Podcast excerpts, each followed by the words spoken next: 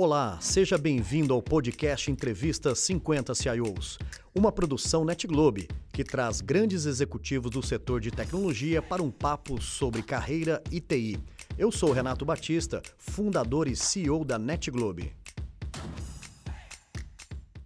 Nascido em Portugal, veio ao Brasil com 4 anos de idade, morou muitos anos no Rio de Janeiro e criou uma história em grandes empresas e também Estando em Santa Catarina, no Rio Grande do Sul, eu estou falando do José Leal, um grande amigo que está aqui hoje para bater um papo junto conosco. Zé, seja muito bem-vindo. Estou muito feliz de estar contribuindo com esse projeto. E vamos começar então conhecendo um pouquinho da sua história. Uhum. Onde você nasceu, Zé? E, e, como que foi um pouco dessa sua uh, uh, história da infância? Eu nasci numa pequena vila eh, no norte de Portugal chamada São João da Pesqueira é quase divisa, ou perto da divisa com a Espanha. Tá?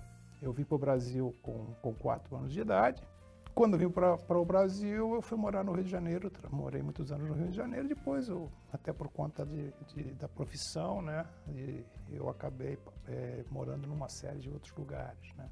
Mas sou português de nascença e não sou naturalizado, porque a gente tem um acordo de igualdade Brasil-Portugal, então não foi necessário eu me naturalizar. Tá? Assim como o brasileiro que mora em Portugal não precisa se naturalizar para ter mesmos direitos, desde que não sejam direitos políticos.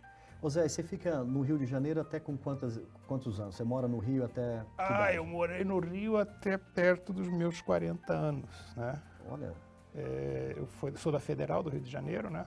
A UFRJ, né? Depois entrei em empresas no Rio e depois é que eu comecei a me mover quando eu, quando eu entrei na Gerdau. Você se lembra quando menino, ainda daquelas primeiras experiências do trabalho, como que foi a relação é, do trabalho ainda menino na sua trajetória? É, dentre as várias coisas que eu acabei fazendo, um que se destacou foi aulas, né? Eu dava aula de matemática. E desde os 13, 14 anos que eu dava aula particular de matemática no Rio para filhos do, de portugueses, né? grandes empresários portugueses, né?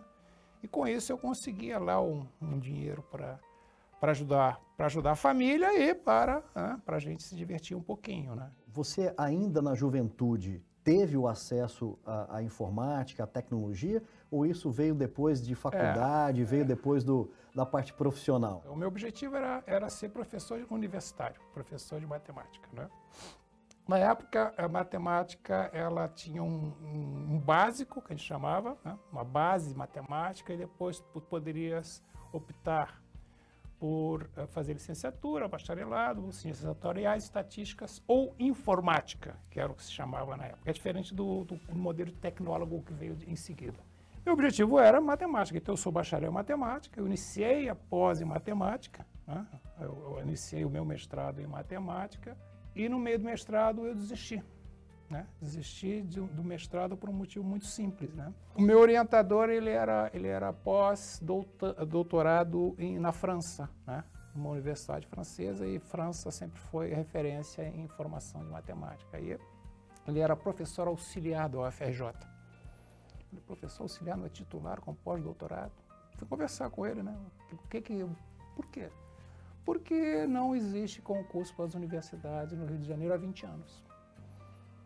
Eu, tá, e como é, onde é que tu consegue fazer as coisas que os teus propósitos acontecerem? Não, eu, eu uso o meu conhecimento de matemática e dou consultoria para o Banco do Brasil, dou consultoria para grandes bancos utilizando matemática né, em apoio aos negócios.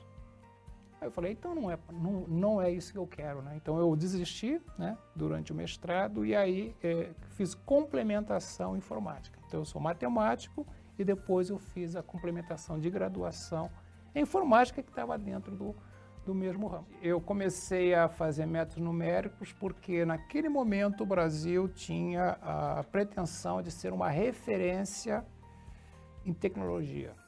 E para isso ele fechou as, as, as fronteiras para a entrada de tecnologia eh, do exterior.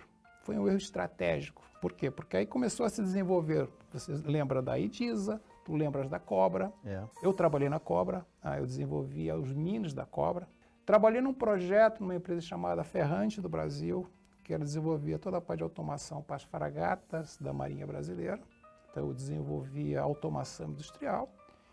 E o que aconteceu quando abriu as fronteiras para entrar em tecnologia?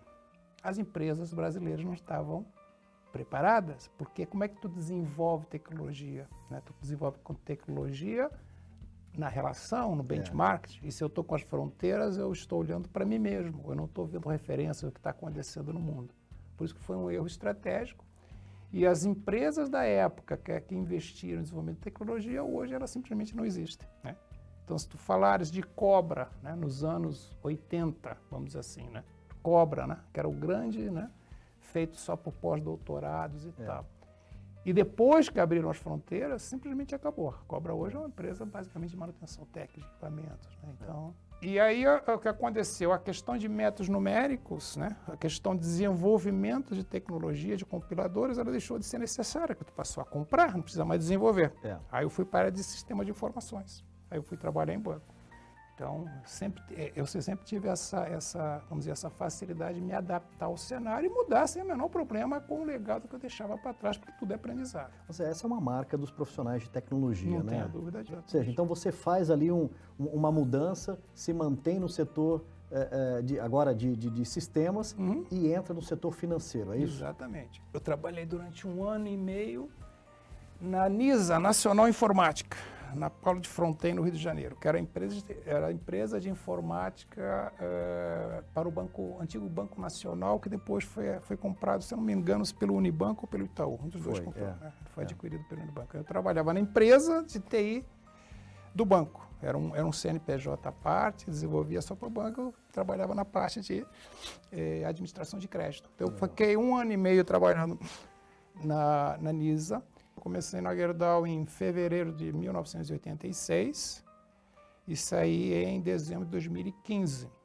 Uma vida. Na verdade, em janeiro de 2016. Eu estou exatos 30 anos na empresa, passando pelas mais diversas, é, vamos falar assim, atividades e desafios, né? Então, aí também tem um aprendizado de vida, né? Porque eu passei 30 anos numa empresa, mas eu passei em várias empresas, estando na mesma. Por quê? Porque eu, peguei a, a Gerdau desde o momento que ela era uma empresa mais regional, tinha poucas operações.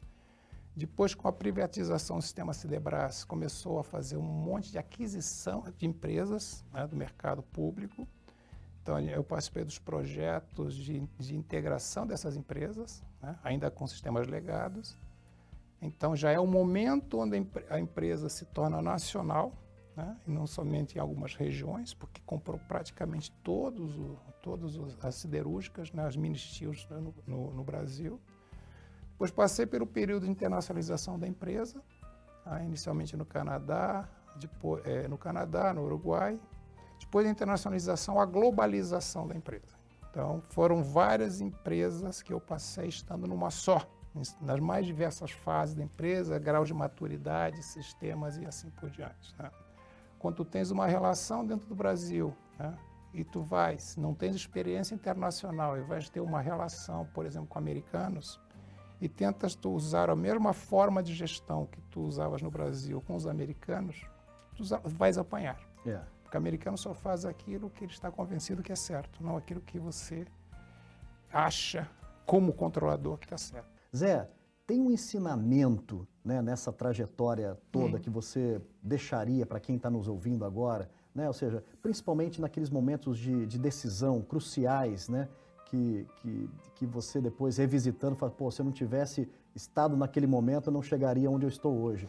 Tem uma passagem que você é, é, eu, julga importante? É, eu, o maior ensinamento que particularmente eu tive foi de como lidar com culturas diferentes. Tá? Então, quando a, quando a Gerdau começou a se internacionalizar, nós tivemos uma dificuldade muito grande em é, fazer as coisas acontecerem fora do país. Então, o maior ensinamento foi, é, antes de você interagir com as pessoas, entenda, entenda como elas funcionam. Principalmente nos Estados Unidos, quando uma empresa brasileira compra empresa nos Estados Unidos, quando normalmente é o sentido inverso, é.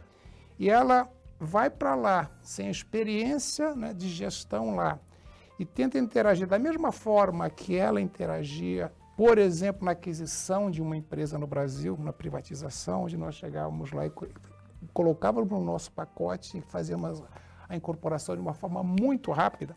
esse é o nosso template. Então nós vamos fazer assim. Se tiver alguma coisa para frente que, que vocês têm aí que, que, que agrega, nós vamos olhar num segundo momento. Mas no primeiro momento nós temos que fazer a incorporação muito rápida. Quando faz isso da mesma forma para outras culturas, talvez você não tenha sucesso, porque elas funcionam de forma diferente. Então, assim, se a gente falar de aprendizado, ou seja, a gente aprendeu, é, vamos falar assim, levando na cabeça e depois foi estudar para ver como interagir. Então, essa é a questão de aprender rápido, né? ou seja, errar rápido e estudar para corrigir. E a partir do momento que você começou a entender como é que os outros funcionam, interagindo desta forma, as, as coisas começaram a andar. Alguma das grandes ondas da tecnologia te chamaram muita atenção? Ou seja, nós estamos falando que você tem aqui uma história de, se arredondar tudo, passa de 45 anos, né? É, tem alguma onda que te chamou muita atenção, Zé, que para você foi assim, poxa, isso daqui foi um marco da tecnologia e, e veja o que nós somos hoje?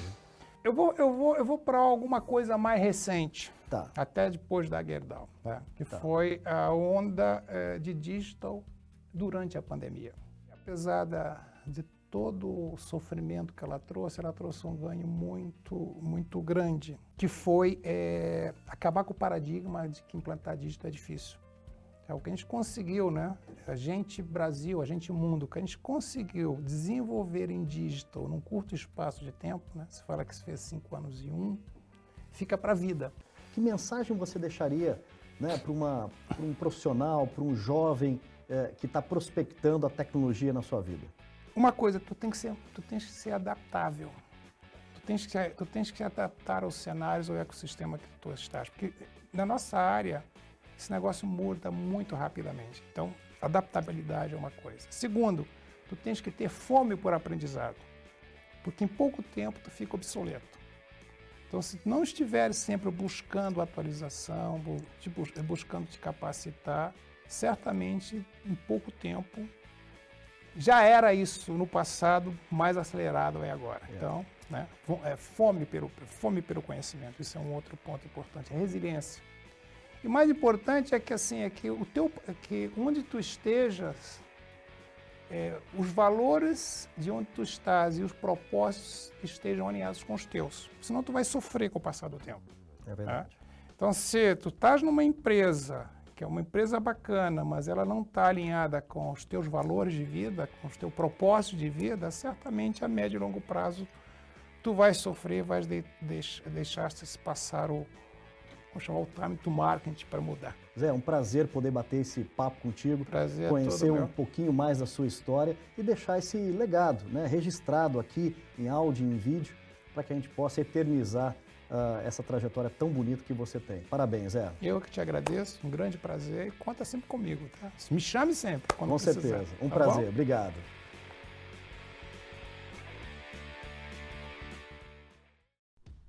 E aí, curtiu? Esse foi mais um episódio do programa Entrevista 50 CIOs. Para não perder nenhum conteúdo, siga nosso perfil aqui no Spotify e aproveitem!